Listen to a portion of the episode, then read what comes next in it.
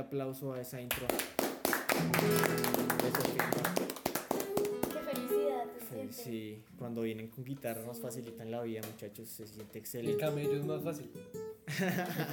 y con ese tipo de música también. Sí, que- con esos Eh, matices coquetos. Oiga, estamos ya casi todos. Hace rato no nos vemos. Primero falté yo, me fui al Santa Fe a prostituirme con Gito y con Nino. Y Después pues. fue Eddie y el profesor Hubert. Qué y en esta vida. ocasión. Pero bueno, Eddie fue Qué también. mala vida le están dando a los Eddie. anteriores. Yo, yo fui, yo fui a ver cómo ¿Y iba qué el tal? camello. ¿Ellas qué tal? ¿Bien? Pues, cojean. Ah, ¿están cogiendo ahora? Cojeando, Sí, no, siempre han cojeado. Ah, Es que a los pobres les toca duro. Uno, duro. uno cojea cuando llega al Santa Fe. Les toca duro. Yo cuando fui vi a Gito mal. o sea que mal, tú también quedaste. Ya. No, no, yo solamente fui a llenar planilla. Ah. ¿Sí? No le da miedo, ¿no? Asistencia, trin, No le da miedo. papi, vacunas. Sí, sí, sí. O ya. sea que el que se quedó fue. Es que en realidad esto es, de, Hubert. esto es de trata de blancas. No, y Hubert está, por, está buscando personal. Sí. Ah, está ya. Exacto, nosotros lo que hacemos es Se contratamos, fue a buscar gente. contratamos Creo putos. que la que te merece un aplauso soy yo porque me faltaba ninguno. Bueno, entonces, un, un aplauso. Aplausos. Muy bien, muy bien. Te felicitamos Eh, por ese compromiso. Muy bien. Ey. ¿Cómo vamos? Ush, Parce, los extrañé. Me desahogué un toque en fuera de rebaño. Sí, lo notamos. Porque hace falta venir cada ocho días. Es Siempre es- Oye, sí, lo noté ahí pronunciándome en que yo odiaba la política y no qué cosa. Ah, ah. Loli, ¿cómo vamos? Bien, súper feliz, Hoy contenta de contamos. la vida. Contamos con la presencia de una barra brava que no sé si quiere hablar. No quiere hablar. Y con un invitado especial, Sofisma. Muy, sí, especial. Sofisma de Madrid. invitado especial en el día de hoy. Bueno, ¿cómo es tu nombre? ¿Cómo es tu de- nombre? De, de pila. Eso no lo puede saber la audiencia. Ah, ese es el límite con el nombre artístico. no necesitas Eh, más. Jason. Jason, Jason Jason. Tangre. Pero yo le voy a decir Sofisma a lo largo del programa. Sí, Me encanta. sofisma. Sofisma, sofisma. Algo, una marca de Claro, sí. Y la forma de tratar a los invitados también. Excelente. Espere, espere. Está esperando sí. matices. Los Breve, matices. breve. Esta parte no va a llevar instrumental. Me da No, libertad. pero yo creo que pues con, con sofisma en la guitarra no necesito que coloques música. No, pues, cuando le vas quiera. a quitar los matices. Cuando quiera poner música, todo bien. Con eso no editamos. Me, me evita. Solo es subirle al y ¡pum! Sí, sí, sí. A una sola velocidad. Es más, lo tienen hoy mismo. Exacto, sí, literal. Me evita cosas. Bueno, eh, vamos a, como, como es que yo dije en el primer podcast, vamos a botarle fuego, a darle caña. Ah, qué bellos momentos. Sí. Cuando el celular lo teníamos todos acá en la Cuando éramos ocho. Cuando éramos ocho. Y la lata de cerveza. Y sonaba. Ah, sí. Eso estábamos hablando ayer, ya no, ya hay cosas que uno va perdiendo Ha mejorado. el tiempo, sí. Hoy O ha estamos- perdido malos hábitos. Como que estamos en otro lugar de grabación, por desgracia. No, mentiras, por desgracia no, por, por suerte. Por quizás. inconvenientes. tal Por inconvenientes, no por desgracia ni por. Igual el Por lugar, está, el lugar está bonito. Sí, está agradable. Por allá la puta Nuestro está salvando. estudio está ya extrañándonos, pero estén Sí, es Marica, bien. yo va, de- va para 15 días que yo no voy por allá. Sí, tiempo. Tiempo. ¿Qué pensará la gente de allá de mí? Qué re. que no va, come y se va. Viene, como vienes te vas, dice. Pero bueno, digo, como siempre divagamos mucho, sofisma, lo sentimos. Nunca vamos al grano.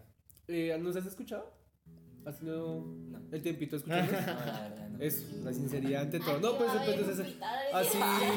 No, para que, pues es que siempre llegamos, siempre nos vamos por las Por ramas. las ramas. Pero hay algo muy cierto, eh, nunca llegamos del todo, siempre tiene que ver Sí, sí, sí. algo, sí. es como Nos genera duda algo, entonces comenzamos como a tratar. un gol con comba. Sí, sí, sí. Es Así. como que siempre le damos como una intro de dialogar así bien chill y ya después pasamos al tema. A tratar de hablar de algo serio. Igual vamos a opinar hoy sobre el suicidio, muchachos. Ok. La Ya suicidación. hacía falta ese tema. Sí, queríamos hablar del suicidio hace rato. Desde, de hecho, es desde el primer podcast, ¿no? Es cierto. Pues sí, porque el tema de la depresión pues Pero, lleva ajá. también a eso y... Es Pero como si no hablaba del tema. Sí, de la depresión hablamos en el primer. De hecho, creo que es el tema No lo más escuches. serio. No, sí, escúchalo. De No, hecho, es el estuvo raro, primer. Es, es el que tiene más reproducciones en este momento. No, pero eh, eh, digamos que Es lo, que lo que dice es. Esa parte es muy seria. Nosotros por lo general tratamos de hacer que el tema sea un poco. Muy coloquial. Sí, Que la gente y- no se aburra. Es que nosotros no estamos dictando clases. Exacto. Estamos dando nuestra Y opinión. estamos acá hablando mierda todavía. Hablemos del suicidio. bueno, vamos a hablar del suicidio. Ayer Sí, este hablaba, es, tu, este es tu tema. ayer entonces- hablaba yo con el profesor Brinco, que fue a mi El casa. psicólogo. Él es psicólogo. el psicólogo, y con el doctor Nick Riviera. Estamos hablando un poco de todo, de problemas mentales, de lo que hablamos en el primer podcast, que digamos, sí, esos trastornos que afectan a... Parce, voy a llorar. no, mentira, todo bien, todo bien, continúa. Eh, sí, esos trastornos mentales que afectan al- a las personas Sí. que bien o mal no se están tratando o que están empezando a sentir ese tipo de cosas. Y me decían que el suicidio, si bien es cierto, es un trastorno mental, pues no es un, trato- un trastorno, sino es la consecuencia de la depresión, de la ansiedad, de, de las vainas de doble personalidad y así. Me ¿La doble que- personalidad lleva al suicidio? Sí, la doble personalidad. Usted puede tener una actitud muy jocosa, muy. Sí. muy No, sí, entiendo esa parte, pero no sabía que se querían matar entre sí. Sí, baila. Bueno, Te mueres por vía, en vía, muchacho. bueno. Y eh, me decían que no solamente se puede hablar de un trastorno, sino de situaciones que lo lleven a querer usted suicidarse. Y les voy a poner los ejemplos para que. Muchas veces, es que es eso, muchas veces no es que tengas un trastorno mental. Una es situación. Es una situación que Pero- te desespero. La situación puede llevarlo a usted a empezar a generar, digamos que el trastorno. Pero yo tengo una pregunta. Eh, Sofisma, ¿qué idea tienes coloquialmente del suicidio? O sea, ¿qué opinas de estas personas? Eh, digamos que... No, no, no quiero que opines sobre las personas. Es, ¿Qué opinas sobre esa reacción de la emoción tan brutal que lleva a la persona al suicidio? No sé, siento que por momentos como que estoy de acuerdo contigo. Con Eddie. Estoy de acuerdo con Eddie en la medida en la que mm, hace parte de una situación también, ¿sí? Si, si, si bien hay como personas que se infieren y tienen algún problema en su psiquis, algún problema mental, que puede transferir precisamente a una noción del suicidio, normalmente sí es un problema colectivo también. Como se puede hasta tomar como un delirio colectivo, a lo que conlleva muchas veces realmente son las situaciones. El desespero, ¿a quién no se le ha pasado realmente? La idea. De sí. aquí a quién no se le ha pasado, Ah, simplemente he hecho la idea de hacerlo. Si Claro, un siempre en la cita me han dado ganas de tirarme en un camión. Pues ahí está Oh, como también sí. parte de la evidencia No, de que sí puede ser también No, y pues mira que- un tema colectivo fuerte. Pues también. mira que ahora que tocas del tema colectivo traigo a colación lo que pasó con la ballena azul. Que era, ¿no, El ¿Nunca lo conocieron? Sí, Sí, claro, el juego en el que Ah, sí, sí, contactaban sí, sí, sí. y la última prueba era que los retos, los retos. Y que, parce, marica, de eso hubo mucha gente muerta. Oh, hasta fue una película. sí. ¿Hubo una película? Sí, Sí, Bueno. todo muy loco. ¿Qué opinas al respecto, Loli? De la bueno, suicidación. Es que el suicidio siempre ha estado como muy ligado a mi vida. Mucho. Entonces creo que pues yo soy una persona depresiva, ya lo saben en el primer capítulo. También diagnosticada y todo. diagnosticada, sí. eh, también intenté suicidarme. Y hace poco pues viví algo que uno nunca cree que uno le vaya a pasar, pero sí. Entonces el suicidio es una, una decisión, muchos dicen que de cobardes, pero es de tener coraje. Yo tengo, decir, Tengo que retraer mi chiste, ¿cierto? que Yo sí, que sí. yo tengo una frase que, que me dijeron a mí alguna vez, o que escuché a alguna tía, no sé, y decía que el suicidio es la valentía del cobarde. Yo... Y yo, frase, parce. Yo, Sí, pues yo me acuerdo que, bueno, hay un tema en Alcohólicos que dice que si vivir es una prueba, la muerte es una trampa. Estamos botando aquí las frases. A ver, Sofía, me una frase. Ah. El suicidio no. Las rosas son rojas, las violetas azules y tú vas a Pero- continuar con tus historias. Pero no sé, yo creo que mm, si hay derecho a vivir, pues porque También no hay hay derecho a la a muerte. morir. también. Y hay personas que si lo desean, pues me parece que es una decisión respetable, la verdad. Sí, uy, yo no sé. Yo. Sí, digamos que tú no te puedes meter en la vida de los demás si te quieren matar. No sé, es que hay gente Tú no eres importante. quien para decirle, oye, tu vida vale mucho. Ponle, ponle un caso a Andrés Caicedo, por ejemplo. Uy. Desde, desde mucho tiempo, él quería, realmente era lo que más anhelaba, ¿no? Lo intentó hacer tres veces y fueron fallidas porque como que alcanzaron a salvarle la vida, ¿no? Pero siempre estaba insistiendo. Es como que es diferente a una situación de una persona que por problemas familiares, por múltiples problemas, lo haga. Quizás a una de esas personas sí es importante abarcarlas, pero esta persona desde hace mucho tiempo realmente Bueno, era lo que más deseaba, como sí. Alejandra Pizarnik, por ejemplo, Sí. Yo, como Andrés Caicedo. A mí me parece que eso es una decisión bastante respetable, en la medida en la que ya en su cuarta vez lo realizó y ya era lo que él quería. Cuatro cartas de despedida, no sé si las han leído, Mm, las cartas de despedida. no, no. me- Que siento como sus razones sí. con criterios fundamentales de por qué no quería vivir más. Yo, Y es completamente respetable, por eso digo. Yo que yo les iba- marica, debe ser un problema en la, en la psiquis muy gonorrea intentar matarse tres veces y, Y no que no lo dejen. Sí, exacto. Es que no es que no pueda, es que lo salvaron, weón. ¿Han visto Los Increíbles, no? Sí, sí, sí. Cuando sí, el sí. man se quiere lanzar del edificio y Mr. Increíble lo salva, y el salva. man se enoja y lo demanda porque no. Es eso. Es eso. sí. Lo de, marica, es un problema muy gonorrea mentalmente decir, bueno, que no lo dejen hacer lo que usted quiere con su Pero vida. vea, si le metemos el derecho a esta vaina, no salvar a la persona es ilegal. ¿No salvarla? No salvar Pues es que el persona derecho fundamental dice que toca prever la vida humana, ¿no? Pues es que el derecho a la vida es un derecho fundamental, pero penalmente usted puede irse a la cárcel si no lo salva. Porque eso es una omisión. Como de so- cómplice. una omisión de socorro. Ah, Si pero si él no pide socorro. Igual, usted tiene el usted deber tiene de salvarlo. Que pide socorro. Tiene que, tiene que salvarlo. De hecho, yo me acuerdo una vez aquí en Madrid, Cundinamarca, que estaba por el centro, cerca del hospital. Una muchacha se estaba ahogando.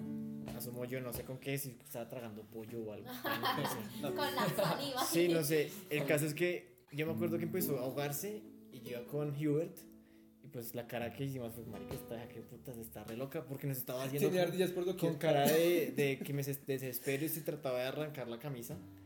Y llegó man y la cogió así como del brazo. y se- John Cena. Sí, sí, sí. No, y se la llevó al hospital. Ah, uy, pero con el, o sea, ahogada se llevó. y la vieja Uy, ahí marica, mientras se la pero, llevaba. pero qué tal, sí, o Pues sea, no no, sé. alcance, weón. Pero ahí va, ahí va el tema de la omisión de socorro. Porque podrían, pudiendo hacer más sin conocimiento, podría pues. no Yo sé, tengo una pregunta pegarle o algo. legal, si el man la lleva al hospital, Y se le mueren los brazos. sí, Pues yo, yo creería que eso puede ser un delito. Porque pero pues es que si el man no sabe primeros O auxilios, sea, lo, lo que pasa, exacto. o sea, Compruebe que no es- sabe primeros Ajá. auxilios. Muérase, Ah, intente morirse. Entonces. Ver que no lo puedo salvar. Los temas o sea. legales son densos. beso, boca. Los temas es que en el suicidio, digamos lo que dice Sofisma es muy cierto. Hay gente que anhela morir. Hay viejitos que quieren la eutanasia. Pero digamos, hay temas que yo digo que son banales por los que uno no debería pensar en la muerte. Y ahí entraría el tema de la gente que quiere morir por amor, por ejemplo. De hecho, aquí es ilegal todavía la eutanasia, ¿no? En Colombia. En Eh, otros hay un países- doctor que le dicen el doctor muerte. Y el man practica la eutanasia. Y Ah, se llama, se llama el, Sí, la- ese- son es los ojos cerrados. un delito, ese delito se llama eh, homicidio por socorro. Pues el que acabas de mencionar. Pero Exacto. para llegar a esa inyección debe ser un caso. Pero el marica se, se tiene que escapar, enfermedad.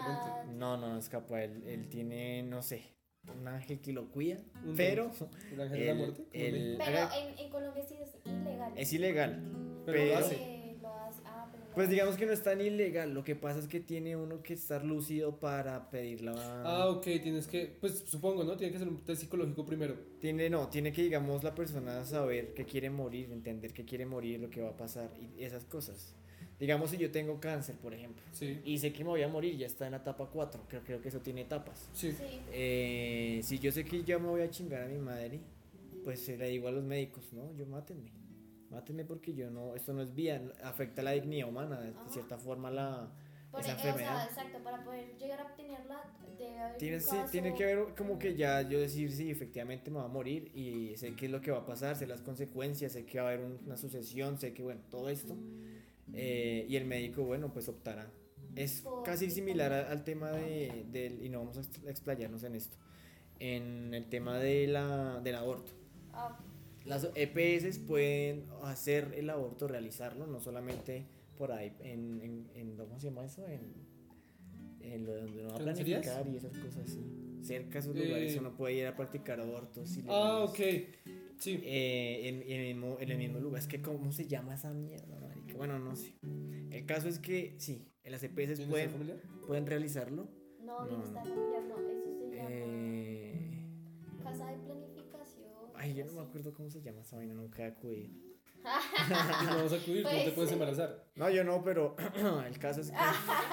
Pro Dime. familia. Pro familia, esta gracias, Barra Brava. ¡Osh! Así. La sacó del estadio. Exacto. ¡Osh! Así. Y, eh, Pero bueno, este tema iba a historias, ¿no? Ese tema iba a historias, exacto. Porque Ya no. lo, que les, lo que les iba a comentar era ustedes qué opinan de la gente que quiere morir estos últimos cinco minutos eh, por amor. ¿Les parece banal o les parece que tienen que dejarlos morir, que se mueran? Chinguen a su- Yo tuve una experiencia basada en hechos reales de que mi amor platónico, irónico y lógico se suicidó por amor. ¿Por tu culpa? que- No, por mi culpa. ¿Se imagina? Yo creo que si fuera por ¿no? mi culpa no, no estaría aquí Lo has tampoco. seguido. Pero creo que lo hizo con mucha valentía. Y donde quiera que esté, pues Bueno, eh, Eddie. El amor hacia otra persona no justifica eh, menospreciar el amor de uno mismo. Sí, Entonces, eh, me parece banal eh, matarse por un amor no correspondido. A mí, eh, a, a Sofisma, Mm, bueno. que no se sé. muera. Ah, mentiras. Eso, eso es, puede abarcar muchas cosas porque pues el amor está en todo, ¿no? En lo que uno hace, ¿no? Si no hay amor en lo que uno hace, el mismo ejercicio de lo que uno hace, de cómo es uno, pues... Entonces yo no lo relaciono tanto porque pues ya ustedes aportaron desde esa parte, desde El amor. si es por, por algo así como hacia otra persona, pues sí me parece como... Tonto. in- Incluso digo que depende, depende realmente de lo que Es se haya vivido. sí, sí. Conozco historias realmente muy densas, muy, muy, muy densas, que no sé cómo, pues, hasta interesante como que ese resultado final sea la muerte. Entonces, yo siempre estoy en la posición de realmente depende siempre de la situación, depende de, de la historia.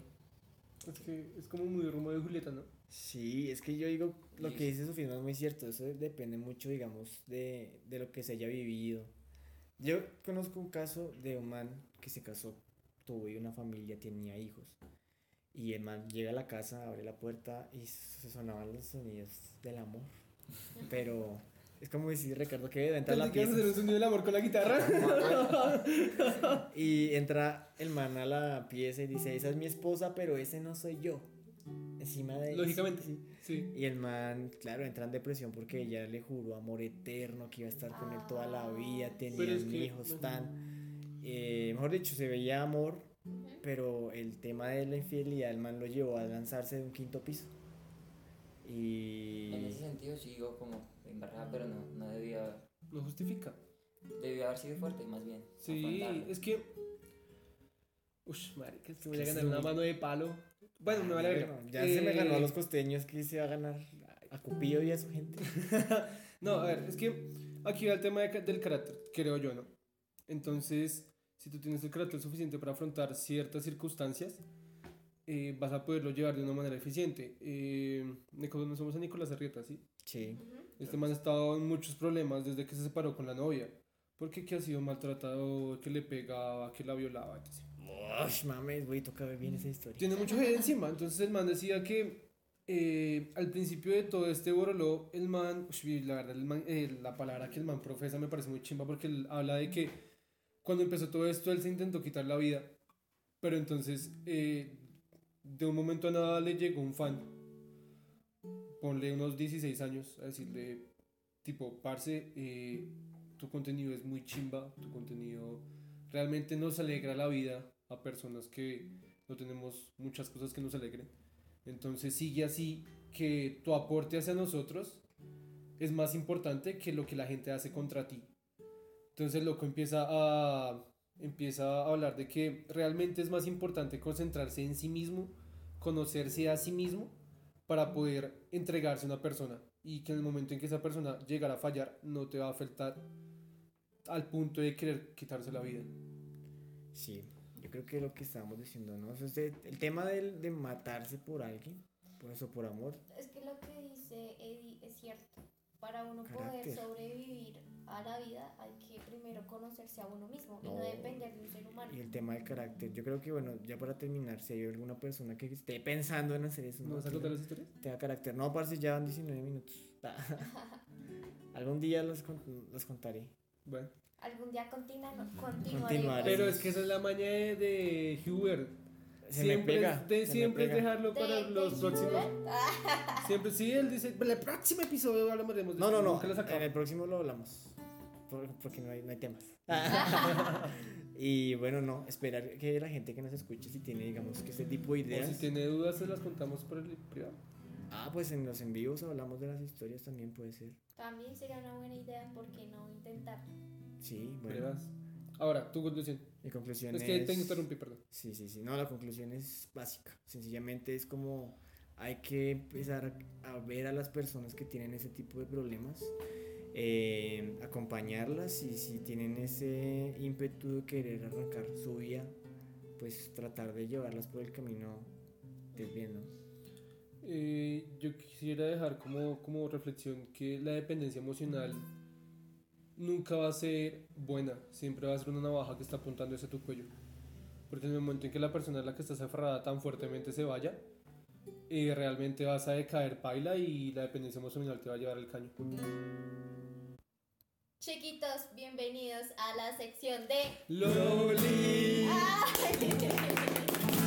Por fin. Tengo Hasta que, no, hasta que Sofía No, y entonces gracias a Sofisma, no te crees, no sí, te sí. crees, no. que decir que esto es gracias a Sofisma. Él es el productor de esto. Le hace, le hace el agradecimiento, es como cuando terminé el diplomado. Sí, sí, sí. Agradezco a mi mamá por criarme, a Sofisma por la instrumental, Sí, sí, sí. a Barra Brava número 4 por participar.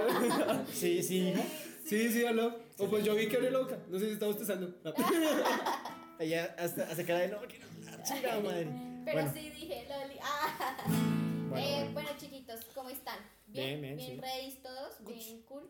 Sí. Extrañamos a, a Eddie en el capítulo anterior. Tan es bonitos. que. Ah, es que estaba. Bueno, Eh, bueno, chiquitos, hoy mi tema es sobre la socialización después del reglamento del COVID. Después de la apertura económica. Ajá, exacto. Y después ya de esta cuarentena, cómo la hemos asociado, cómo hemos sido parte de esto, eh, ya sea con inteligencia o si no hemos seguido como el protocolo, que es después de salir de nuestras casas a estar un ratico con nuestros amigos en un café. Entonces me gustaría saber qué opinan acerca de esto, ya que últimamente las tasas se han incrementado porque Oiga, si hay hemos- rebrote, ¿es cierto eso? sí es cierto. No hay pruebas. Es, lo que pasa es que en el momento en que abren el comercio, eh, dejan de hacer la misma cantidad de pruebas que se estaba haciendo diariamente. Entonces, cuando se baja la cantidad de pruebas, se baja la cantidad de casos positivos. Entonces, por eso es que Duque está diciendo que "Oh, sí, bajamos la curva y tal. Pero si el man muestra es la de las pruebas, no está mostrando la de pruebas versus, versus contagiados. Muestra contagiados que obviamente va hacia abajo, pero es que las Sí. pruebas también va hacia abajo, no se han hecho más pruebas. Entonces es muy probable que haya, ponle un brote, un rebrote anónimo, porque no sabemos realmente qué está pasando. Anónimo y descarado. Ah, Ush, pero más descarado que nunca porque pues no hay un seguimiento como debe ser. como nosotros hemos afrontado, eh, afrontado esta situación ya después de venir encerrados y otra vez como estar al exterior con Pues, tapabocas. Sale un podcast, un podcast, póngalo. Ah, Sí, sí, sí, sí, sí. Pues, no, pero esto se creó, te recuerdo. yo No. quiero saber qué opinan ustedes con esto. Yo no me pregunté, le hemos abordado cómo no es. Sí. Ya, Sí, yo aquí, bueno. Pues. ¿cómo lo hemos afrontado? Digamos, eh, con huevos. Con carácter. No, o sea, ¿cómo se sintieron ustedes? No, muy paila, muy puede paila. salir, que hay restricciones. Ya no quiero salir. Ya quiero es que a la gente le pica la cola por salir, marica. Tú vas a un centro comercial y eso está así. Puede ser un martes, 6 de la tarde y eso está así. Y el de acá de Madrid, que antes no tenía gente entre semana y hoy en día no va, en la noche eso está. Ya hasta se le fila el Dollar City, hasta weón. las tetas. Ay, lo siento, eso no se puede decir. No, sí, ya lo hemos dicho aquí. ¿Qué? ¿Las tetas? Sí, ya, tetas, tetas, tetas. Bueno, Bueno, Bueno, ¿y para ti, Curi, ¿cómo ha sido esto? Eh, salir de nuevo, digamos Sí, que me gustaba vez. mucho jugar mi crito y cuando me encerraron no se podía. Íbamos y nos mandaban a la policía. Pero no vez la coronamos. Y- Como media hora. Pues una Pero- vez estábamos jugando y Y nos llamaron al cuadrante y nos iban a arrestar y que eso chingada madre, pero vimos. Ajá, sí, sí. Oímos, si bien ya después. No, pero de- después se pudieron coronar varios partiditos. Sí, jugamos. Ah, pero fue cuando el alcalde permitió hacer deporte de santo. 5 a 8. No. Nada, ¿Qué? yo no he jugado. No, Curi Eh, juega. Eh, Juri, yo, Juri. yo en la vida real no jugué. Salí, me quedé en la casa. Juicioso. Siempre. Ah, ¡Ah! ¡Ya! ¡Ah! Siempre juicioso, nunca salí. Pero usted se salió, ¿no? Ni con usted no me vale mierda. No, mentira, sí, salí varias veces, salí varias veces. Salí, en una sí nos iban a mandar a la policía, llegó una moto que llamen al cuadrante, que no sé qué, y estaban ofendidos. Marica, una historia, una historia chimba con eso que fue cuando estamos jugando al lado del cementerio. Sí. Que ese partido estaba recaliente. Estábamos muy Todos. rabones todos. Y Hot, bueno, hot, cuando no. Cuando- eh, en sentido de que sí tenía. No, estábamos, La cosa head hot, head hot. Sí, funciona. estábamos Sí. terriblemente mal. Bueno, entonces el caso fue que estábamos terminando de jugar y llega una motorizada. Ah. Y se baja, o sea, el man de atrás se bajó a lo mal hecho. Bueno, gonorreas. Bueno, se le gonorreas. Sí, sí, sí. Eh, bueno, y, cédula. ¡Papeles! Cuando. Papeles y. Por las itles. Y yo, ya nos vamos, todo bien. No, y empezó a decir, no, no, no, no, que papeles, que Cuando llegué, cuando llegué, no, que me pasen los papeles. Y coge al primero, al menor de edad. Y yo, jue puta. Cuando. Y todos le dejamos tirar, marica. cuando no, cuando yo fui a pasar con mi cita a ver qué estaba pasando a ti, eh, el man de la moto me preguntó a mí, y, parce, ¿cuántos goles le hacen falta? Yo, dos. Ah, bueno, volvemos en 10 minutos. Yo, ¿Y ya lo acabamos? ¿Dijo eso? ¿Sí? Ah, es que ustedes estaban muy lejos. Es No, yo ya- llegaron botado al Yo, pelado. yo ya No. iba a media cuadra, parce. Yo, ¿Para qué me iba a Y quedar? fue, re- fue re curioso porque eh, man me dijo como cuántos goles le hacen falta. Y yo, pues, parce, dos. 10 minutos. Porque eh, yo le dijo que iba a jugar, nos faltaba uno. de- no, con esas botas. Faltaba arquero, pero No, le, le, no, le insulté y me pegué el tercero. Ay, sí, sí, verdad que nuestro arquero se puso bravo ese día. Ay, pero Se es que por fue. un polvo yo también me pongo bravo. No, Chimba. se fue por amor, se fue por amor. Por fue eso se amor, justifica. no y es que la chica llegó a Madrid, amor, ya llegué. Y él, Desde Bogotá. y él dijo ¿En como- pandemia? No. Y él dijo como, no, ya voy, pero el ya voy de él fue, voy a la casa, Señor, me baño. Pero eso es mejor que suicidarse por amor, ¿no? Yo tengo una pregunta. Es que es, es chistoso. Eh, si tú te vas a un lugar, obviamente con, con virus y toda esta vuelta, y te mueres por el virus, es como suicidarse por amor. O sea, si tú vas de punto A a punto B a verse con tu novia y en ese camino de punto A a punto B Ah, bueno. te infectas, te suicidaste por amor porque fue elección Uy. propia. Pero ese camino se infecta. Sí, en el camino de punto A a punto Sí, B. claro, Y- un estornudito de alguien por ahí. Listo. Y de ahí llegan ahí al punto. Sí, al punto B que es la novia, la Y nena. eso o- condensa la muerte. Ah, O sea, no, y se infecta y muere. O sea, no es la muerte por amor, sino la muerte por virus. Pero pues sería como un no. suicidio por amor. Sí, sí, puede No, y sabe que sería más chistoso que copulen y la infecte. por No, oye, no, no digas eso que yo sí hice en cuarentena. ¿Copuló? Ah. Sí, bueno, también. Por Ay, amor. Y me, me fui necesitaban. así. Señor Jesús, Me necesitaba. Tengo un cuadro de Jesús mirándome en este momento y mire cómo va. Puede ser. Yo creo que Jesús sí. niega. Jesús dice, Jesús no lo apruebo. Jesús dice Pero sí, técnicamente sería como un suicidio por amor, ¿no? que no. Pues sí, Cuenta. cuenta, cuenta, claro. Qué curioso. Pero pues no sería tanto suicidio, ¿no? ¿Por qué? Porque pues se contagió, más no fue elección propia. Pero si sales, a si sales sabiendo que hay virus, Pero te fue- contagiaste sí. por elección propia. Claro. Gracias por participar. Me encanta, me encanta. Bueno, sí. Ah, Para ti, ¿cómo ha sido retomar otra vez esto ha un poco tenido- con más libertad? Ha tenido sus procesos. Digamos que yo sí duré. Yo respeté mucho ese- eso. Sobre Te todo por el miedo, ¿no? Sí, sí, sí. Sí. eh, Aprovecho eso, en lo que estábamos hablando al rato, por temas creativos fuertes. Pero hubo un momento en el que sí empiezas a sentirse ansioso porque no desgasta lo creativo solo. Pensar en eso sí desgasta. Yo creo que a todos nos pasó. Y yo empecé a salir. Entonces salía, digamos, solo Pero- un día. ¿Sin abrir el comercio o saliste sin caleto? abrir el comercio. Yo salía solo una vez. Y, pero no era a la calle, solo salía a otro espacio. Entonces me iba de raza. Ah, ok. Ah, Entonces Cristian con empezó a tomarse el hábito de ir a de raza muy seguido. Y yo me la pasaba de raza.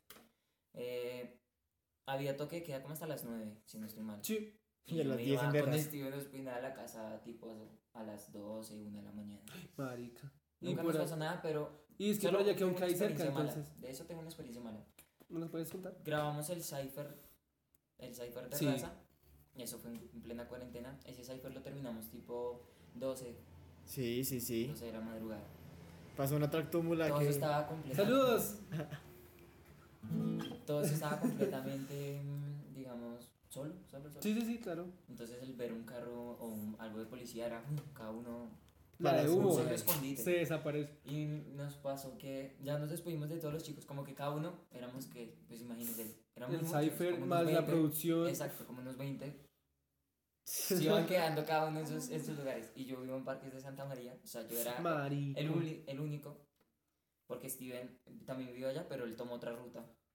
Yo me puse a acompañar a un co- a Chávez, Claro. se llama. Le toca a uno volverse calle. Y yo lo llevaba en la cicla, Marica. íbamos por el Pastrana y pasa La policía. una patrulla. y Uy, nosotros estábamos gonorrea. al frente y yo, ¿qué hago? Mientras seguía en la cicla, le decía, ¿qué hago? ¿Sigo o paro? No tengo documentos de la cicla, seguro no la van a quitar y nos van a multar. ¿Qué hago? ¿Qué hago? ¿Qué hago? No. Ya pensando dónde va a sacar un millón. Y él, siga, siga, negrito. Y yo, no, no, no, no, no. Yo tenía muchos nervios. Sí, claro. Era el pleno auge. Y la patrulla paró. Esperando a ver qué decidíamos nosotros. Pero si íbamos hacia donde ellos, íbamos para Sí. donde ellos. O si me devolvían. Pues yo a la final me devolví. y eso fue lo peor que pude haber hecho. Porque, Eso es más embalador. Claro. Como que demuestra que si ocultamos algo. Sí, Y claro. realmente fue el miedo. Ah, y la sí, patrulla voltea y ¡fum! Sale detrás de nosotros. Y yo corra con el chico. Cuando ya siento la patrulla cerca, tiro la cicla y me voy corriendo junto con él y dejamos la cicla botada. Ay, marica. La cicla se limitea y tal. Y ellos la cogieron. Le está haciendo documentos y si algún policía escucha este programa y es de Madrid, Cundinamarca, por favor, recuperen mi cicla. Mira Ok. que yo. Yo la cogido casa- la cicla y me meto por un potrero ahí. En la casa, no, metas un potrero en parque, es que es marica. No, es que es muy rápido. Se levanta un. ¿Qué pasa? Eso fue. Así. Me ¿qué quitaron la cicla, Sí, sí, sí. tuve que hablar con los chicos.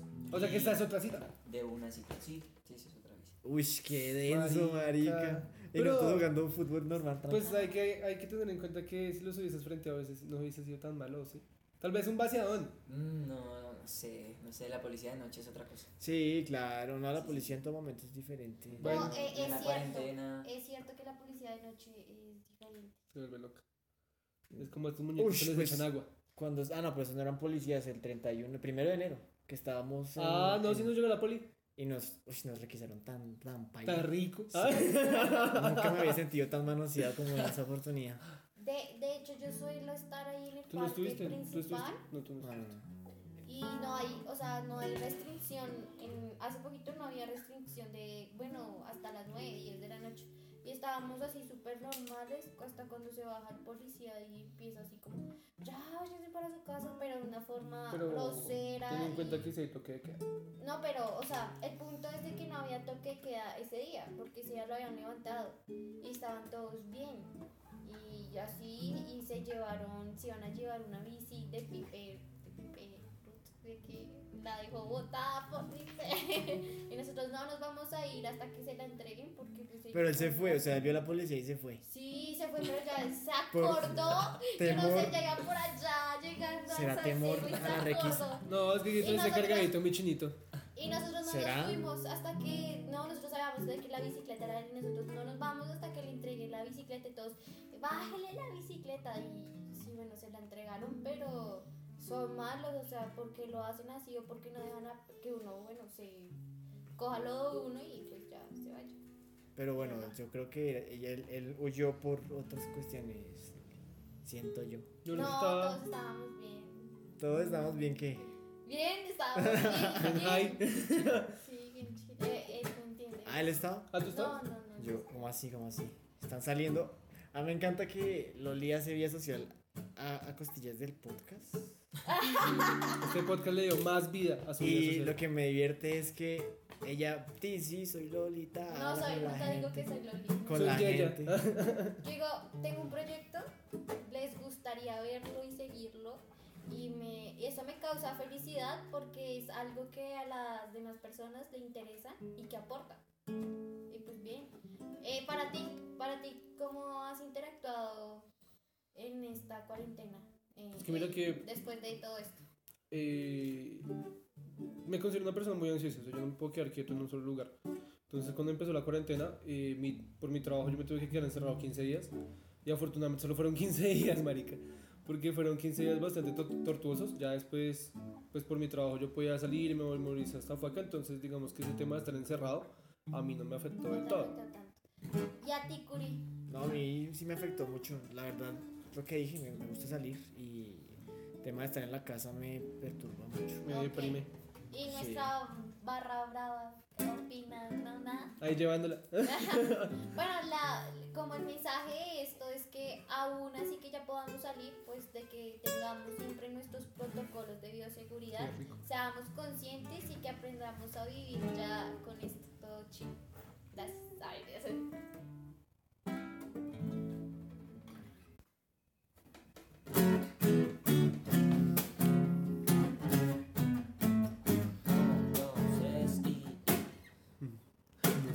mi negrita linda, qué es lo que llevo en el corazón.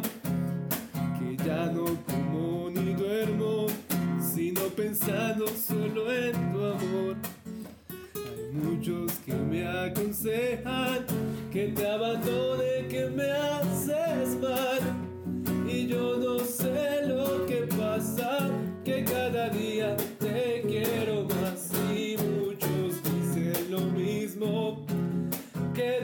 Estás embrujando, que tú a mí me estás acabando, que yo ya no sirvo para nada. Muy bien, muy bien, ya, ya, nomás. Bravo. El copyright. Bravo. Gracias, mismo. Qué talento. Hicimos esto porque pues el invitado es músico, Pero yo no. rapeamos, rapeamos hace ocho bueno, rapear, rapear, que se diga que yo rapeé, no, pero traté. Trataste. Y el índice es lo que vale, tratar, tratar. Sí. sí. Y pues no. en homenaje a la música, pues hicimos esto, hicimos esto. Eh, como bien lo sabe la gente, vamos a hablar 10 minuticos del tema de aquí nuestro invitado. Especial. Introdúcenos, introdúcenos por este tema, Sofisma, por favor. Primero que todo, ¿cómo estás? ¿Cómo te va? bien. Qué dicha tenerte por acá. Después de Igual, varios intentos. gracias. Sí. Uy, sí, oye. ¿Cuántos van? Dos. Como dos. Este Bueno, no fue. son muchos tampoco. Digo, el tercero era el vencido, pero tercero era el el segundo vencido. Por error la había, la había escrito Sí. Loli. Ajá. A Loli. Es que tenía una cita con una chica para hacer un beat. Pero entonces yo le había dicho a la chica. Es que como no te tengo agregada, sino aparece el número. ta- También fue un error mío. Entonces eh, la chica me escribió para hacer un beat esta semana. Le dije que no podía, que podía la siguiente semana. Y cuando me escribiste, que mejor ah. para el domingo. O sea, que lo pasáramos para el domingo. Me dijiste que no podías. Yo pensé que era la chica, entonces yo le dije de una vez, no, es que no puedo, es- voy a estar ocupado. Mm, Y luego le digo, ¿cómo, ¿cómo así? No, ¿cómo así? Mejor no, mejor en la tarde, ¿qué pasó? ¿Cómo así? Y yo dije, ay, no, no, no, no, me había equivocado, era, era Loli. Ah, ok. Ah, Entonces ahí también hubo un error. Ahora exijo que me guardes. Ah, Lo, lo haré. Yo puedo decir que me conteste. Lo haré. es que, es que bueno, más No, adelante te contaré un proyectico bonito que quiero hacer con tatara, todos los invitados. tatán. Perfecto. Eh, Bueno, tu tema. sí, eh, pues a mí siempre me ha parecido interesante también saber la visión que tienen, digamos, las otras personas por términos políticos, cómo lo artístico se involucra políticamente, ¿sí? Sí, ¿Qué papel juega la música. en términos políticos Uy, y sociales? Porque no solo hay que abarcarlo dentro de lo que la mayoría de personas cuando les mencionan política, aunque ya está cambiando porque ya se ha ido formando una cultura política en era Colombia. Entonces, ya no se ve como el utilitarismo que se ve de lo artístico en lo político electoral y no más bien que desde lo propio artístico se pueden formar Sí. procesos de base, sí. procesos comunitarios y populares. Entonces, pues ese es el tema. Yo tengo dos casos. Uno internacional, que es el tema de que con- distinguimos a René, ¿no? El de Calle 13. El man hizo una, eh, digamos que campaña musical, eh, donde hizo que el presidente De Puerto Rico. dimitiera, creo que fue. Y, no, Resaltar y- unas palabras que había y dicho. fue como, digamos, eh, no solo él, sino varios artistas. Y la logró, la logró a base de arte. Y aquí en Colombia, digamos que me parece que el arte es injusto, ¿no? Como la vida. Y cuando tratamos de hacernos sentir como colombianos a, base de música, como lo hicimos hace un año en los paros, que si bien no lo recuerdan, eh, salieron muchos artistas a exigir los derechos de las personas, a protestar por la muerte de Dylan, eh, el gobierno no nos escuchó. Entonces se logró, digamos que mover masas, porque la música eso hace, ¿no? El arte eso hace, movió masas. Eh, las calles en Bogotá estaban repletas, habían caravanas con músicos tocando sus cosas. Me acuerdo Eh, ver a los Petit Felas. El 21 de ese estuvo Santiago Cruz, estuvo Los Petit. Felas, Ajá. en el Canto por la Vida, estuvo, ¿cómo se llama esta nena? Messi Brine. No, no, no. La que lo organiza la mona. Sí, Se me olvidó el nombre. Adriana Sí. o Adriana sea, Lucía. harta Ella también gente. estuvo. eh, bueno, ese es entre tantos. Y bueno, y Ah, nos- Doctor Carápula también estuvo. Esos siempre estaban pues, separados en la raya y me gusta ese tipo de artistas mientras más resto. Pero sí, a lo que voy es eso. En Colombia mueve masas, pero no mueve la fibra del político. Entonces, esa es mi opinión sobre lo que dice. ¿Qué es lo que, bueno, desde mi concepto, eh, la música de resistencia, la podemos llamar, eh, nunca es bien tomada por los políticos. Eh, ejemplo, yo considero que todo ese tema vallenato está muy ligado con la narcopolítica. Siempre ha sido un lazo muy fuerte eh, y no solo, digamos que el vallenato, sino también estas, ¿cómo se llama? Como canciones populares. Los de sí, lo que viene siendo que hablan de Pablo Escobar y que son, que son como rancheras, ¿no? Eso no se considera ranchero. Con lo que canta Jessie. Los narcocorridos, exactamente, es eso.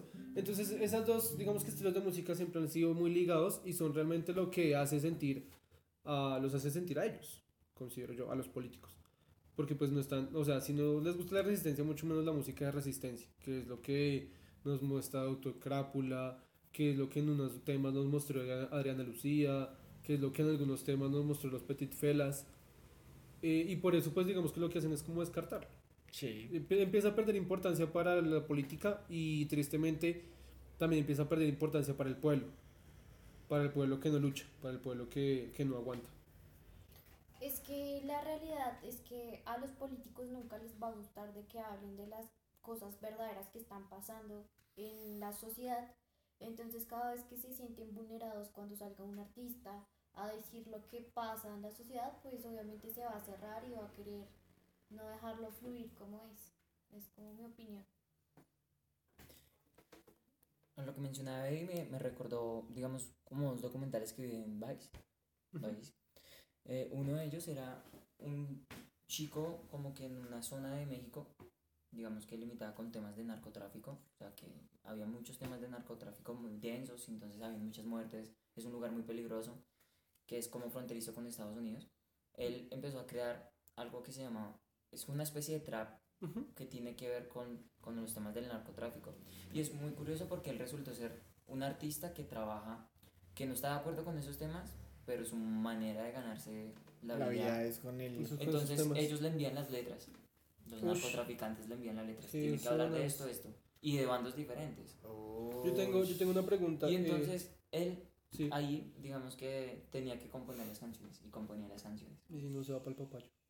De ambos bandos. Y él decía, yo simplemente estoy interpretando Lo que me lo que ellos Sí. me están pidiendo es como el personaje que ellos quieren Sí. y ya digamos pero él- él- era muy curioso porque ya conocerlo a él de fondo pues él no estaba de acuerdo, de acuerdo con ninguna de esas dos Y posturas qué, y qué triste que le Esa esté dando de comer algo que no le gusta.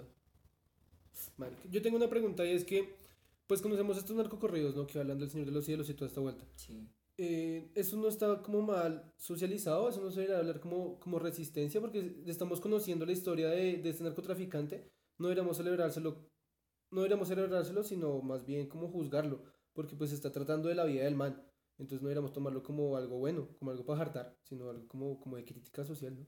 Pero igual usted tomando en un bar. Pero es que es, que es eso, eh, me parece gracioso porque los temas... Sí. Los temas de resistencia eran de resistir, ¿sí? Más en ningún momento hablan de Pablo Escobar, Señor de los Cielos, el- no, la política no, no procura no tocar esos temas, eh, exceptuando algunos toques, pero eh, sí, pero, lo, pero digamos que los narcocorridos sí hablan directamente de esa persona, entonces es como, como me parece gracioso. es que yo creo que ahí pasan dos cosas. Una de ellas es doy ejemplo de la resistencia que se ha dado en Chile. Una cosa es digamos el contenido del artista. No sé han escuchado de Killa se los Sí. recomiendo mucho es un trapero de Chile y sus letras son, pues por el personaje que él creó, son pues vacías, o sea, no tienen gran contenido. Pero está haciendo militancia muy fuerte en todos los procesos de Chile.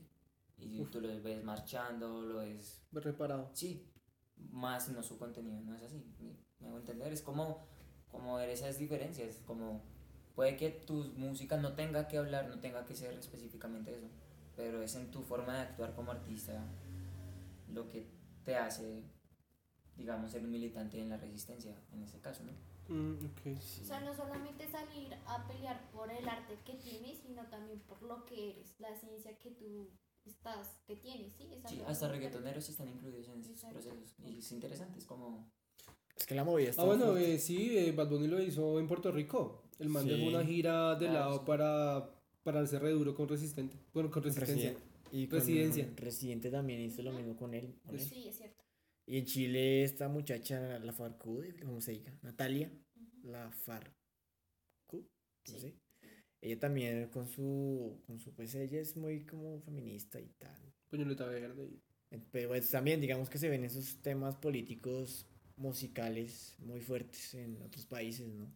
Pero es que a mí lo que me molesta es, digamos, el tema de lo que les decía. En otros países sí se logra que el político cambie, que empiece a hacer cosas, pero en Colombia no. En Colombia movilizan gente, la música así por montones. Pero el político sigue de pie firme con sus, con sus cosas, robando a la gente, eh, viéndole la cara. Y eso es lo Yo creo- triste, eso me Yo creo que el político lo que pasa es que está muy monopolizado porque nosotros le dimos el poder. Entonces cuando vamos a protestar lo hacemos por ciertos, por cierto tiempo, pero como que no somos constantes al hecho de decir no, es que está mal y ya no queremos esto. Y como que protestamos, pero después dejamos pasar. Por ejemplo, lo que pasó, digamos que el mes antepasado, cuando lo de la policía y todo esto. Bueno, pero digamos que tanto ahí- dejar pasar, no, porque ahora yo les pongo esta balanza. Eh, y la pregunta más que todo va para Sofisma. Eh, el tema de, digamos, la resistencia como la forma de marchar que se realizó el año pasado se fue, fue con pacífica, ¿no? Música, cantando a grito herido frente a Claro. los lugares donde está el, el gobierno y así. Versus eh, el desmán y las agresiones que se realizaron aquí en Colombia, en los CAIs a los policías, entre personas, entre colombianos. Eh, ¿Qué opina Sofisma de esas dos caras? A mí me pasó, yo estuve cuando se hizo como, no sé si fue una marcha, un plantón Un ahí plantón. frente al CAI. Yo estaba acompañando con música junto con Johan Peñuela, to- tocando tambores.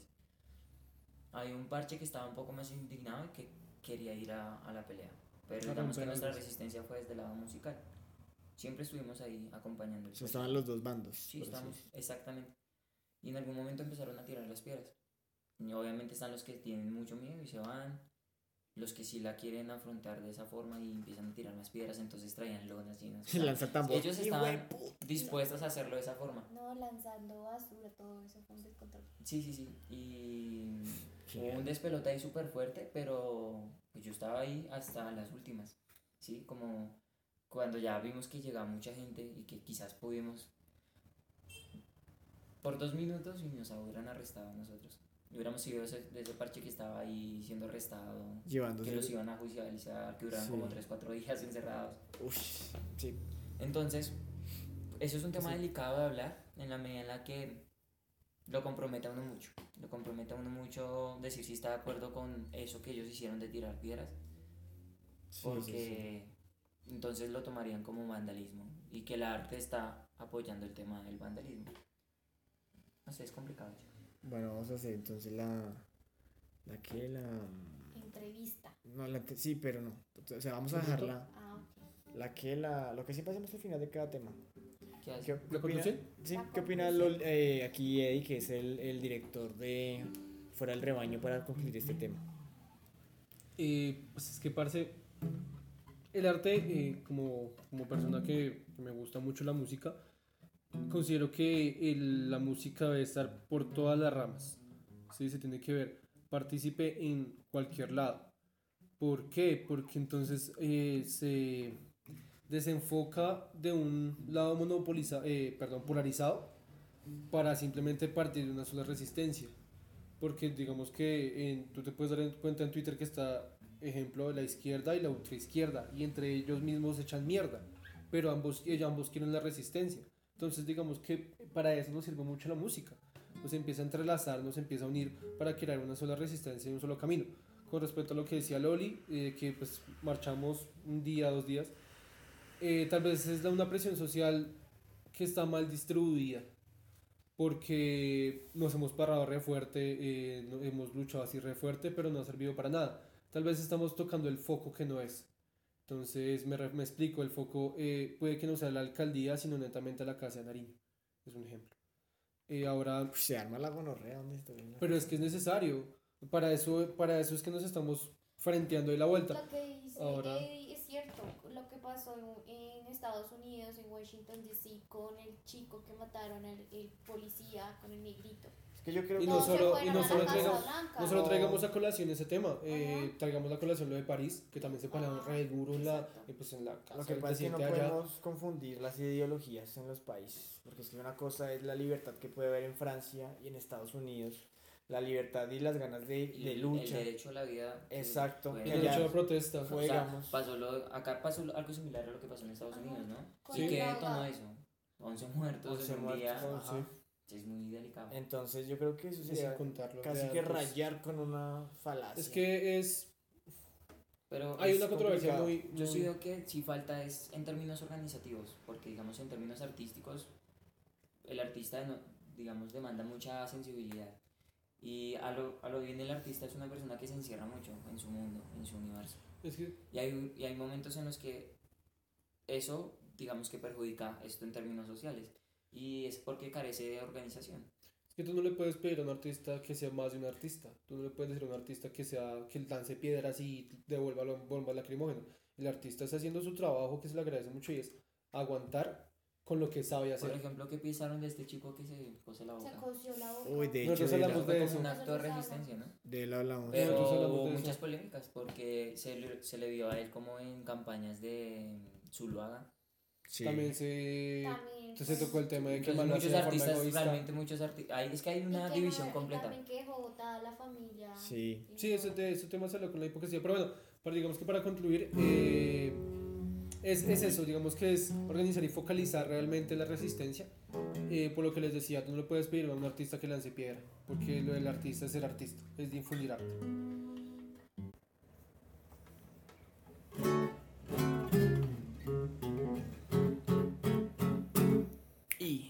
Estuve pensando en ti hasta que en el cielo amanece. Hice daño a quien quería y luego lo pagué con creces. Solo he bloqueado meses pensando escribir sandeces. Mirando el techo y sintiendo como envejeces. Como adormece el encanto de un beso dado. Y que un día pueda el de ser un buen hombre, un hombre malvado. Dijeron que era rosado, cosí con un flo muerto. Debe ser la única vez que dijeron de mí algo cierto. Ya descubrí a la vuelta de la esquina si quieren enamorar. Lo malo es que no sé de cuál Cansado de llorar, solo me busqué en un amigo para descubrir que solo puedo contar con mi ombligo. A tu cuerpo y ni menciones el error de dejar de pasar las tres dimensiones del amor. Yo también sentí dolor más allá de lo físico y perdí la química al verte volar con químicos. Intenté ser cómico con una antología de bromas que solo quería hacer de alegría a tu día y fui todo de. No, marica, me trago muchachos, pero se intentó. Se intentó, que es lo importante. Se intentó y te respetamos por eso. Bravo mí. Oiga, nunca había pasado eso que lo hagan a uno cantar y pasar Yo tengo, los- yo tengo una Ahora pregunta. sí que la barra. Yo tengo una pregunta. ¿Ya habías tocado antes esta canción? No. ¿La coges por mera armonía? He escuchado amigos entonces. Ah, bueno. O por mero recuerdo, como de la vuelta. Sí, sí. A. O sea, la escuchas tantico y la socializas. En la formación que tengo musicalmente mm, me han preparado también para eso, ¿no? Como para A coger la música chimba. Ah, el oído es como a oído. mi amigo. Sí, hay gente, yo he visto que en, en Instagram hay un man, ah no me interesa, es en TikTok, que hay un man que toca el piano, entonces llega la chica, no, le pone una canción X y el man apuntado de la saca con el Sí. piano. Severo ese oído musical. Severo, Y pero es bueno. entrenamiento, ¿no? Eso es mero entrenamiento. O también es don. Sí, no, es- se entrena, se entrena bastante. O sea que yo lo puedo conseguir. Tienes Lo puedo conseguir. Con práctica. Bueno. Pero bueno, Eddie, por favor, dos honores. Haz lo Eh, tuyo, Lo de lo protocolo. ¿no? Eh, Haz lo tuyo, haz lo tuyo. haz lo tuyo porque yo no lo sé hacer. haz lo tuyo porque yo no puedo con Steven. Ah, marica, Steven, qué calidad de persona, güey. Sí, lo pone uno a pensar esto. No, no solo, o sea, la forma en la que él ve el mundo me pareció tan chimba, marica, porque no es egoísta. No, no, no. Bueno, eh, considero que todo el mundo es egoísta, pero digamos que dentro de su egoísmo está el egoísmo envidioso que solo piensa en una persona y está el egoísmo que quiere colaborar con otras personas. Sí, sí, sí, sí. Eh, Yo a usted le había comentado una teoría de que todas las personas son malas. Sí. Entonces, ejemplo, eh, con el tema de regarse, yo lo expliqué con él. Él puede que siembre árboles desde una manera egoísta porque dice son mis árboles, pero ese egoísmo ayuda a los demás sembrando árboles. Pero bueno, eso es un tema Aparte. Sí, eh, entonces, sí, parece que, que, que chévere que haya venido Steven, pero ahora no es tiempo de Steven, ahora es tiempo de sofisma. Sofisma. Sofisma, ¿cómo vamos? Sofisma, bien. Así que quería que la guitarra. ¿Cómo estás? ¿Cómo te va? Eh, pues, parce, eh, qué dicha tenerte. Eh, lo de protocolo no es el invitado, es especial. Hoy, hoy lo Somos eres. tu fan número uno. No, ellos no pueden saber que solo soy. Hoy siempre. Hoy le trajimos una fan.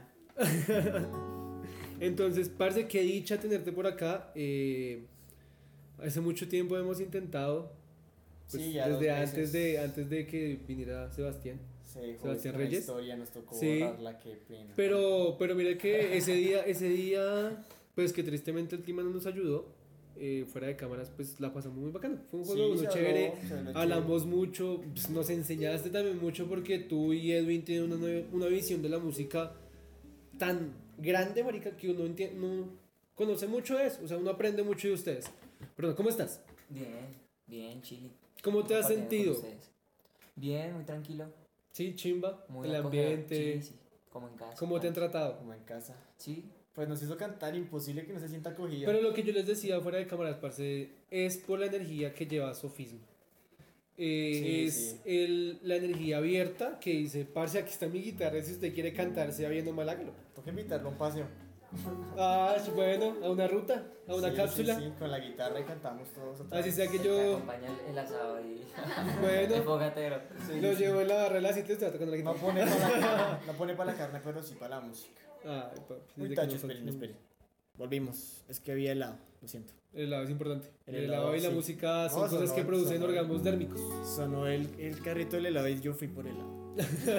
Bueno, eh, ¿por dónde comenzar, marica? Es que, digamos que en el caso de Steven, pues conocemos la carrera de Steven, pero yo conozco de ti que estás en muchos proyectos, entonces no sé por dónde empezar. Soy fan. A ver, yo, yo- yo le ayudo, yo le ayudo, yo le doy pie. No era, es por joder. Ah. No, yo quería hablar, digamos, del arte conceptual de Instagram de Sofisma. ¿Cómo, cómo llegan a, a la idea de manejarlo? ¿Eso es en el cerro? Primero que todo, No, Oaxaca. en Oaxaca. ¿Cómo llegan ustedes a tener la idea de hacerlo tan estrafalario, por así decirlo, tan extraño, pero tan chimba? O sea, porque es que es algo que a uno no se le ocurre así tan fácil, ¿no? ¿Cómo llegan ustedes a tener esa idea? Bueno, es que yo tocaba antes con una banda llamada Guaches, ¿no? Era como mi proyecto super pro, digamos lo más profesional en lo que yo podía estar. Sí, sí, sí. Era Por ahora. progresivo. Yo compuse un primer disco que se llama Prioris Facto. A Prioris es como un primer paso, primer paso de algo. Y en este segundo disco, antes de que yo me fuera para Argentina, que me fui a vivir un tiempo por allá, eh, creé unas ciertas canciones para la agrupación y entre esas empecé a explorar algo que me fue interesando que son los sofismas. ¿Conocen algo del tema? No. Bueno, el sofisma es una práctica que practican los sofistas, que es a través de la Mm, dialéctica. Sí, sí, sí. sí, Es- sí, el sí, discurso de ellos es eh, hacer. Es para enseñar. hacer ver verosímil cualquier discurso y cualquier tema. Sí, sí, Puede que yo le- lo que les esté diciendo sea mentira, Pero lo hace ver pero real. ustedes me lo van a creer, porque yo lo estoy Uf. haciendo ver verídico. Qué chimba. Y a raíz de esa, La como de esa idea, es poderosa, pero no. nace como tal esa, esa canción Sofisma. Cuando yo me voy de viaje, y bueno, ya tengo, tuve una cier- serie de problemas, digamos, allá emocionales por el cual me hizo volver a... a ¿Amor? Colombia. No, es una frustración con uno frente a toda la vida. Sí, sí, Ok. sí. A todo. Uy, va la de la moto, pero. Ah, no es un carro. Entonces, bueno, eso me hizo volver. eh, yo intenté entrar en la banda, no entendiendo como por ese miedo de quiero estar ahí nuevamente. eh, después entendiendo que no, que era mi ciclo fue hasta ahí y que yo mismo fue el que generé esa parte del ciclo, pero al principio uno no lo entendía por los impulsos, por muchas cosas. Entonces, pues decidí, duré un año tocando con anarquía, solo con anarquía, Sí, siendo sí, como sí. el batero, el guitarrista de anarquía y no prestándole atención tanto a mi proyecto. Pero en ese año yo fui mirando como qué era lo que realmente quiero y pues es hacer música. Entonces volví a retomar qué es lo que quiero hacer como proyecto y recordé ese tema como ese concepto que había realizado y que estaba desarrollando con Guachis, que es, son los sofismas. Me parece que las sociedades y todo está construido de esa forma, o sea, De mentiras reales. de mentiras, De que, mentiras son que se hacen ver reales. Sí, no. Y es lo que hace que las cosas se sustenten y se mantengan. Que las personas tengan fe.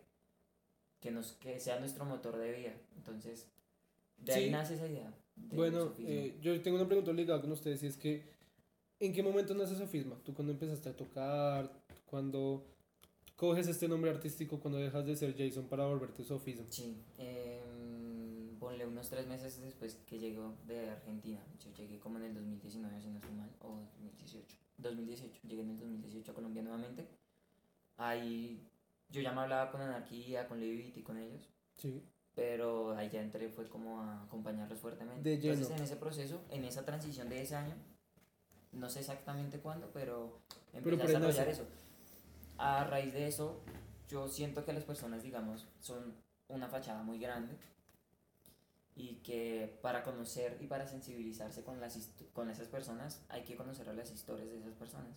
O sea, cada, ca- cada quien tiene acá un carácter y una forma que uno percibe muy vagamente cómo puede ser la persona, cómo puede pensar la persona, de sus comportamientos y muchas cosas, pero a profundidad no se conoce ni nada de esa persona. Y cuando esa persona va contando historias, por ejemplo, si tú me contaras ya una historia, es que yo antes, no sé, a muchas personas nos pasa, pero yo he subestimado a muchas personas y me han demostrado otras cosas. O por ejemplo, porque esta persona se, me pasó con un psicólogo, es un gran amigo. Y creo que él no lo sabe. Si escucha esto, pues ahí está la experiencia. Que sepa que es un gran amigo. Sí, no, yo lo admiro bastante. ¿Cómo se llama? Él, él se llama Juan. Y entonces, eh, él tenía unos problemas rítmicos para Sí, tocar. sí. Que yo decía como... Era rítmico. Yo, sí, yo sentía que era rítmico. Ese era como mi primer juzgamiento. Ujú. ¿Ves? Esa es la primera, la primera sentencia de dictaminación que da uno. Y cuando conocí la historia, dije, oh, él me había dicho que él era muy pilo, que él era muy activo. Y por robarle la cicla, unas personas le dieron un golpe como con una botella. O fue un problema, algo así. El punto fue que tuvo problemas craneales, Sí. tuvieron que operarlo y todo ese tema. Y que desde ahí su frustración ha sido que ya no puede tocar igual que como tocaba antes. Muchas cosas así. ¿Ves? Uno se sensibilizó con la historia y digo como, ah, o sea, ¿por qué la primera sentencia es como, bueno, esta persona es rítmica y solo eso, sino hay algo mucho más profundo de eso? Son las capas que uno tiene que conocer de una persona. Yo creo que también por eso me tatuó cosas como estas, mira, son las múltiples facetas que tenemos nosotros. Está así. Nosotros no somos... Yo soy re fan de los Y tatuajes de este estas son las capas, es como todo en este momento para mí ustedes representan esto. Sí. Sí. Y a raíz de que nos vamos conociendo y que van conociendo mis historias y yo las de ustedes me van permitiendo conocer realmente lo esencial y lo que realmente son ustedes. No esta primera capa que se muestra. Bueno, ahora eh, también nos contabas, bueno, el proyecto Sofisma como tal nace hace dos años. Pero tú antes estabas trabajando con Watches. Eres músico. ¿Desde cuándo eres músico? Desde los 13 años.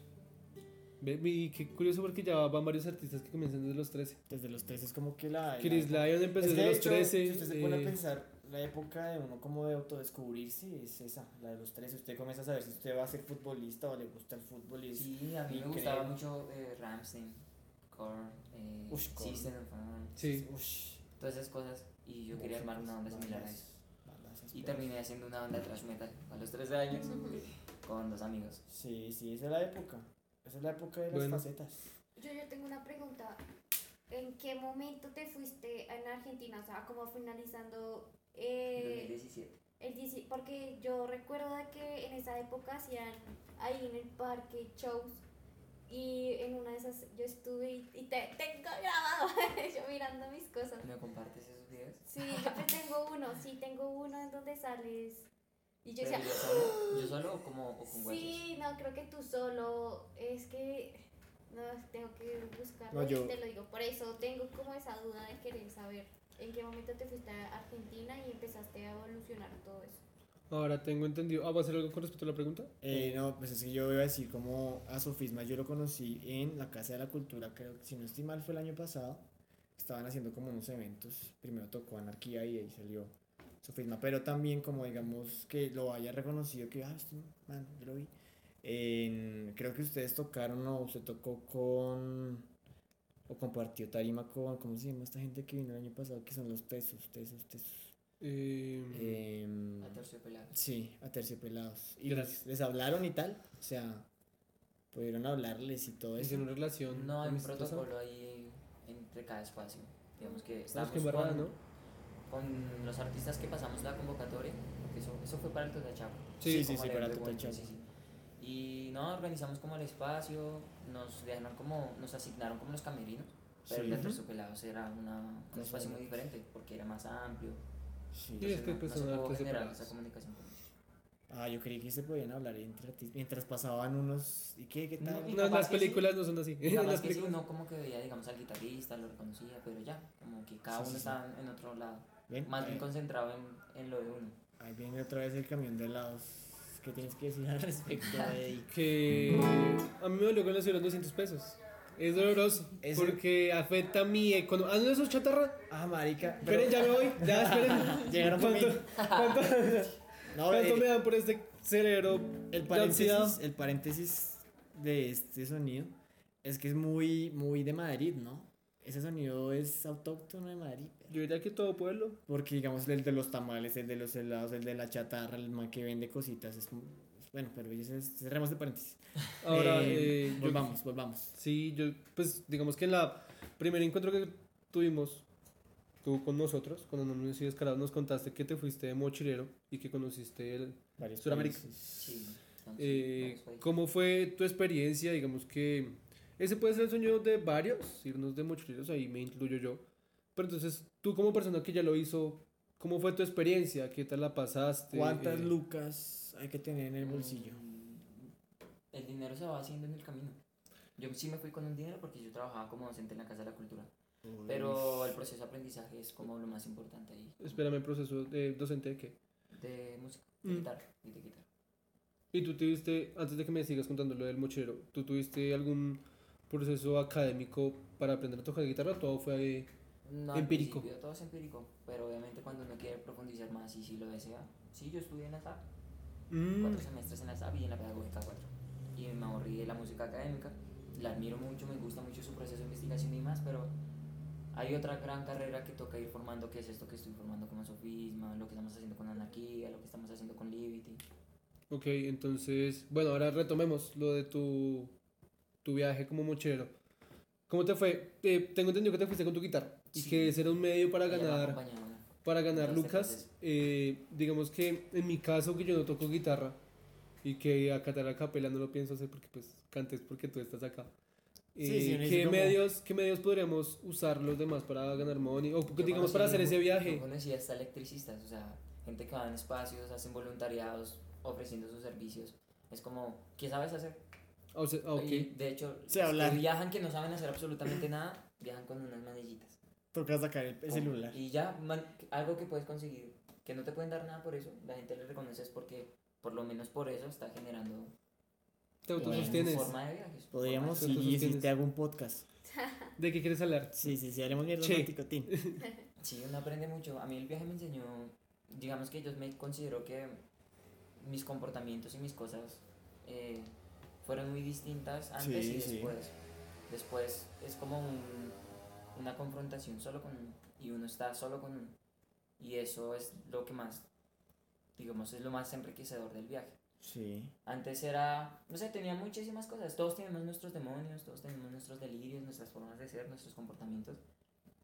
Pero yo antes estaba hundido en esos hábitos, en Sí. esas formas de ser, en ser una persona. Me considero, me considero que fui una persona muy egoísta, en muchos sentidos. Entonces, cosas que yo, pues siento que son parte de mi proceso, pero después del viaje, digamos que yo fui aprendiendo muchísimo. El viaje me desarraigó de todas esas cosas, me confrontó conmigo mismo, me hizo, o sea, fue lo más enriquecedor. Yo creo que Entonces podemos decir que viajar Eh, es salirse de todo su hábito, darse cuenta que otras realidades incluso son más fuertes que las de uno. Lo que, pues sí, pues es que digamos que el punto que quería tocar era que muchas veces confrontarse a sí mismo en una situación eh, fácil, se podría decir, en tu zona de confort es muy complicado. Porque no hayas cómo enfrentarte a ti mismo, porque pues todo es igual, todo está bien hecho y tales. Pero puede que estos viajes como mochero eh, sean la forma como más eficiente de encontrarse y entenderse a sí mismo, ¿no? Para enfrentarse a los demonios. Que eso ya lo habíamos tocado, en el momento en que tú quieres luchar contigo mismo necesitas saber a qué te enfrentas. Pues para poder desarraigarse de, de ciertos hábitos que no te ayudan, tipo el egoísmo, tipo la avaricia y toda esta cuestión. Ahora, entonces nos recomiendas ese tipo de viajes. O sea, ¿y harías otro? Sí, claro que sí. Y, pues, ¿Tienes proyectos Y para como otro? les digo, yo cambié mucho, entonces toda mi formación y mis, y mis conocimientos, o, o como ya soy como persona, pues se debe un poco a ser menos egoísta, a compartir muchas cosas también. Entonces sí, el viaje me ha cambiado bastante. ¿Qué me, qué me habías preguntado? ¿Que si harías otro? Sí, claro que sí. ¿Y tienes Creo que tenemos proyectos? pensado... Y ahí yo se nos, puedo se ir. nos ocurrió con los chicos de raza, Yo puedo... porque a Cristian también le gusta viajar mucho a Corrales. Puedo ir, dice. Entonces se nos ocurrió llevar los equipos necesarios para producir. Uh, que Steven se llevara una cámara. Steven no lo ve. sabe, pero pues ahí se los damos. Eh, yo les propuse eso a los chicos y quizás nos motivemos en algún momento. Irnos Ush. por Colombia, conocer Colombia. Tenemos el compu, tenemos el micrófono, yo hago los beats, Yo puedo promocionarlo, a mí no me da en, pena hablar. en Yo puedo decir aquí la monedita. Yo puedo ir a hablar. sí. Entonces sí, sí, yo creo que sí vamos a, a viajar, ya cuando sea, porque esto del Confirmado, COVID sí genera, también genera un temor por viajar, porque es que en efecto tú estás solo. Te llegas a enfermar Ah, No pasa nada. te siento. llegas a enfermar, ¿quién va a estar? ¿Quién va a estar Mi pierna. ahí? ¿Quién le va a ayudar a uno? No hay nadie. Es uno. Espérame, espérame que se me cayó mi prótesis de pierna. Ya la acomodo. ya. Yo tumbé. Eh, sí, es muy ingrato, no me deja estar como... Bueno, ahora, eh, ¿en algún momento en tu viaje is- dormiste en la calle? Porque pues digamos que es una realidad que no se puede evadir, ¿no? No, Tenía que preguntarlo, Todo eso tenía se que involucra. A mí me parece. Yo, por ejemplo, tenía, eh, ten- tenía ahí el dinero suficiente para pagar espacios, pero digamos que partes de mis compañeros no. Entonces había momentos, sobre todo cuando me, me volví solito, en el que no me quedaba en la calle, pero sí en los terminales. Ok. uf. Entonces dormí en los terminales y era. No, no podía dormir, era muy intranquilo. Claro. El cuerpo está muy marica, cansado, pero la tienes que proteger ahí Lo tuyo. Porque al lado hay un vaguito, una persona que pasa pidiendo cosas. Sí, no Las personas que están en súper pendientes del momento que uno se descuide, chao. Que eso huevón. me dice veo perro. Entonces yo sí Marica. estaba así como mm, pendiente y, y revisando. Y viví mucho así, Y de en esa forma. Ese estado de, de, de sueño no lo hace uno violento, quizás. No, Porque a mí, o sea, Yo no veo a Sofisma como una persona violenta. yo, yo, si yo fuera sofisma, si yo fuera yo estando en una estación de, de pues no sé, de un bus y me toca dormir y yo estoy seguro que llega un vago Pero y ha problema- pasado un tiempo prudente donde no he, po- no he podido dormir, yo Se lo manda a siento checar a que su madre. cojo la guitarra, yo te amo, te, te, te extrañaré y se la pongo al culero por puro instinto de supervivencia quizás y por estrés postraumático. pero sí momentos, digamos así, de furor, sí, sí hay. Sí hay momentos en los que hasta la misma convivencia con los mismos compañeros con los que uno anda viajando Uy, eso se pone densa. Se pone Eso como la- el gran hermano. Creo que en algún momento eso también generó que con el compañero con el que yo estaba viajando, se llama Andrés Tirtori, pues nos abriéramos Del parche. tiempo. Qué barra. Sí, sí. Sí. Pero- Así que es normal, es que es una convivencia 24/7 con una persona. o sea, Pero volvieron. Sí, claro que sí. Bueno, ahora digamos que para finalizar esta pequeña entrevista, muy corta entrevista, porque pues tienes mucho que ofrecernos, ¿qué se viene para Sofisma? ¿Hay algún proyecto de los que podamos saber? Eh, Sí, de paso, claro, pues sí. nos cuentas cómo estar pendientes a tu proceso. Bien, bueno, pues yo ahora estoy como experimentando a raíz de un EP que, que lancé. Entonces quiero mantener una sonoridad similar a esa que he construido. Como he estado en tantos procesos y aprendiendo de tanta música, eh, yo siento que me puedo desempeñar en todo eso que he aprendido. Entonces, este año, realmente la carrera de sofisma ha, sido este año. O sea, desde este año empecé a publicar mi música oficialmente. Entonces, yo tenía una idea inicial que ha ido cambiando con el tiempo que se llama Devenir, que es un EP, un álbum que lancé con la colaboración de Dani, que es mi productor, también el productor de Anarquía. Y con, el, con Dani empecé a explorar unas ciertas músicas, entonces eh, yo tenía unas ideas y creé un featuring con Piper Roots a raíz de una idea que yo me empecé, Ok. que se llama Boomerang. Se lanzó, yo tenía, la idea inicial era lanzar una canción por mes. Sí. Entonces, bueno, llegué, no sé hasta dónde llegué, creo que hasta Tactos. Lancé Boomerang, que es con Piper Roots, lancé Sentir, que es con Anarquía, lancé un trap. Y además son géneros diferentes. Por ejemplo, Sí, claro. ¿han escuchado Boomerang? Sí. Sí. Muy ¿Qué, qué, creen- qué género creen que es eso? Uy, no nos pregunté así porque Sí. Pero bueno, yo, yo Eh, música acústica tipo Pedro Pastor, co- cositas así como música de autor con una esencia de reggae. Ah, Sí, bueno. Sentir es algo, un rap eh, Full. tipo ochentero, ¿sí? Pues es que ese, ese- Correos es un trap, o sea, soy como la, la cantidad. A mí muchas veces cuando me preguntan que qué hago, yo no, no sé qué responder, porque Solo música. Yo, no, yo no sé realmente qué. De si todo. me gusta explorar un ritmo, un blues y sacar una canción en blues, pues seguramente lo haré. Creo que en mi caso no me limita a eso, pero en lo que genera en la audiencia sí.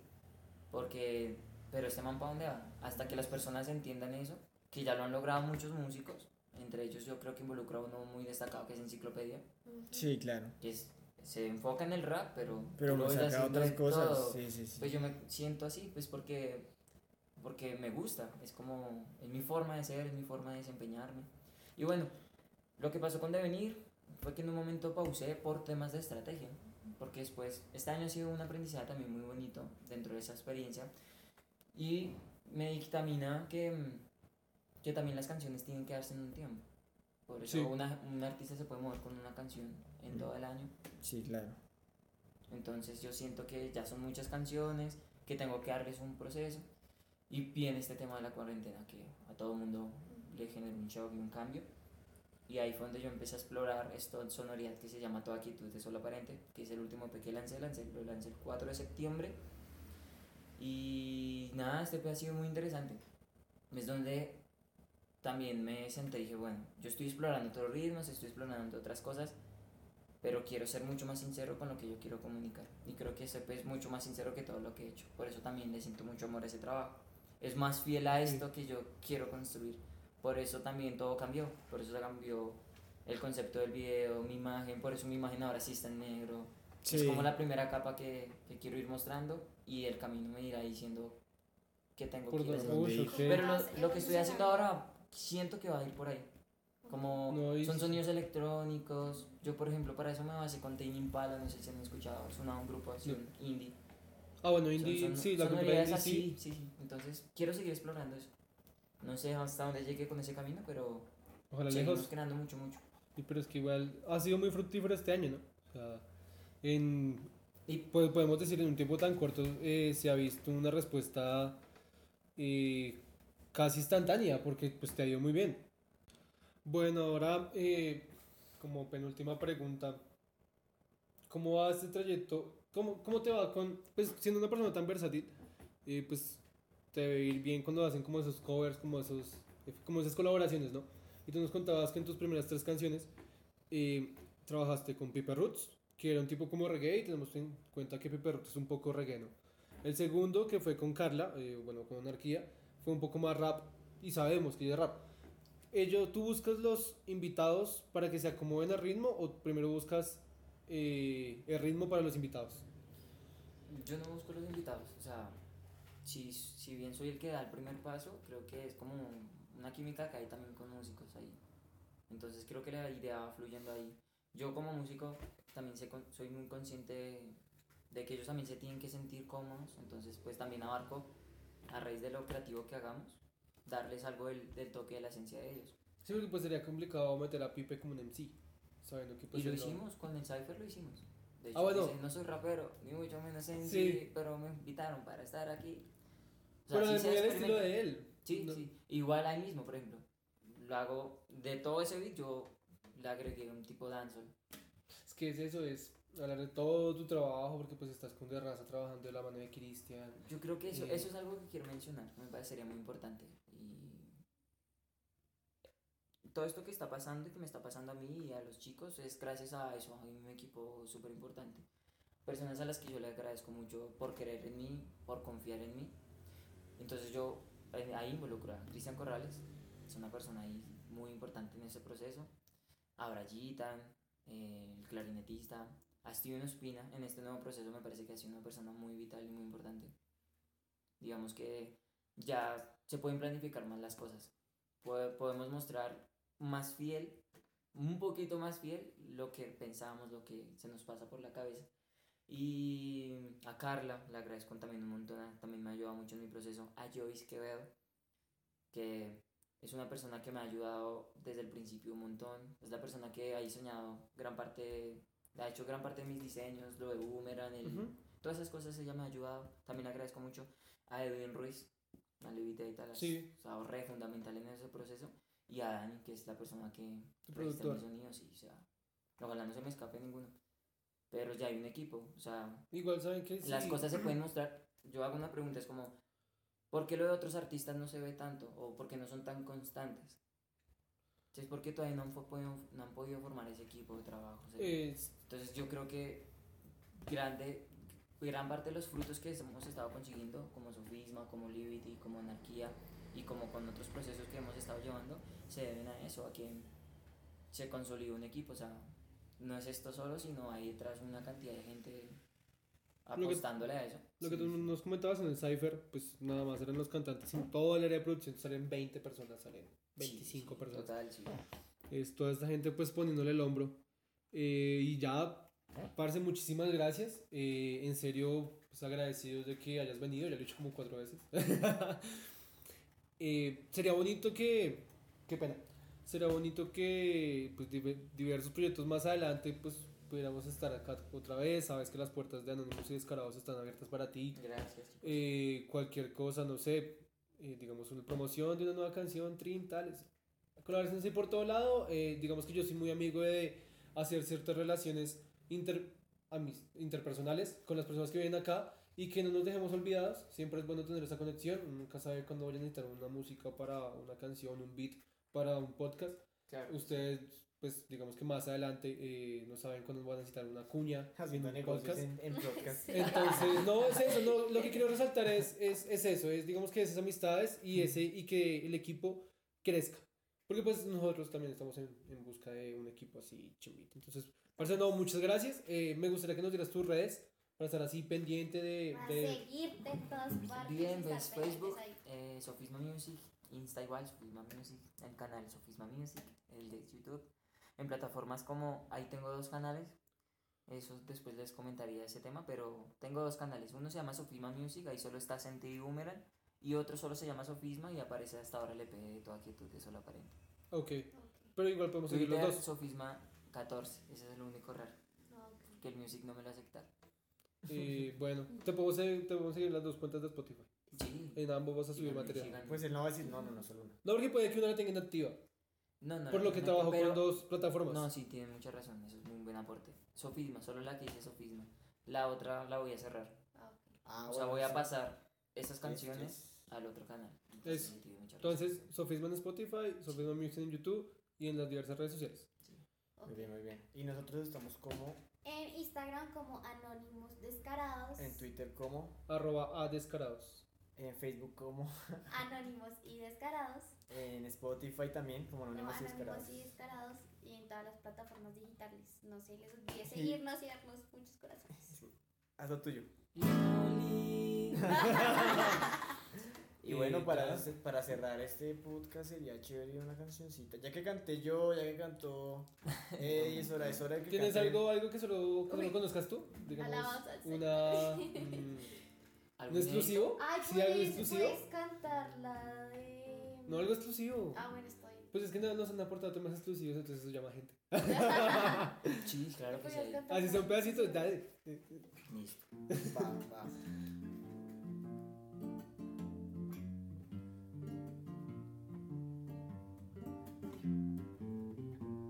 Ahorita toco Boomerang, pues así no va a aparecer en el programa. No va a aparecer. Es posible despertar